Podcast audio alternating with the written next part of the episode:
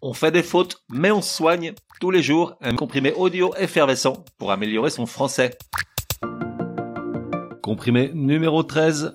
Pour ce faire correctement, tu écriras.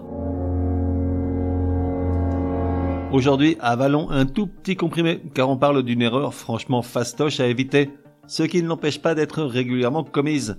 L'expression pour se faire, doit-on l'écrire pour se, C-E, faire, ou pour se, S-E, faire.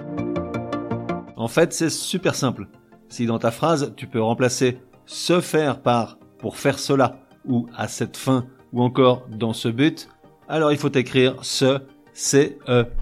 Exemple, dans la phrase, Patrick décida de fêter dignement l'absence de Martine pendant le week-end. Pour ce faire, il s'affala en slip sur le canapé et mit les pieds sur la table basse. Pour se faire, s'écrit C-E, puisqu'on pourrait dire pour faire cela, il s'affala sur le canapé. En revanche, dans la phrase suivante, légèrement enivré et pour se faire du mal, Martine envoya un long message passionné à son ex.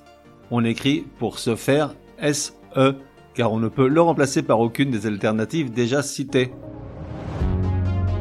Résumé du comprimé numéro 13. Pour que ça rentre dans l'expression pour se faire, se s'écrit C-E, si tu peux le substituer par pour faire cela, ou à cette fin, ou encore dans ce but. Sinon, on écrit ce, S-E.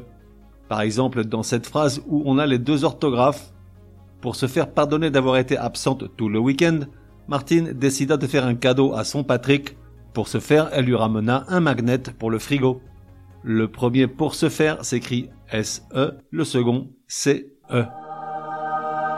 On fait des fautes, mais on soigne, te donne rendez-vous demain pour un nouveau comprimé super fastoche. N'oublie pas de t'abonner au podcast pour ne laisser passer aucun comprimé. Et si tu es de bonne humeur, merci de laisser un chouette commentaire. Certaines applis de podcast le permettent.